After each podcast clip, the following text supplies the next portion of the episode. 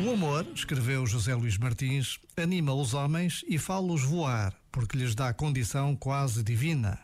O perdão de que são capazes torna-os leves. Porém, dizia ele, é preciso muito mais que uma simples troca de palavras para distinguir quem neste mundo tem uma existência plena. E só quem vive com amor vive uma vida inteira.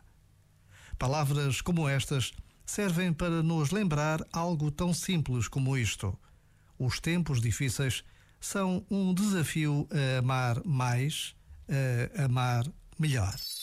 Este momento está disponível em podcast no site e na app.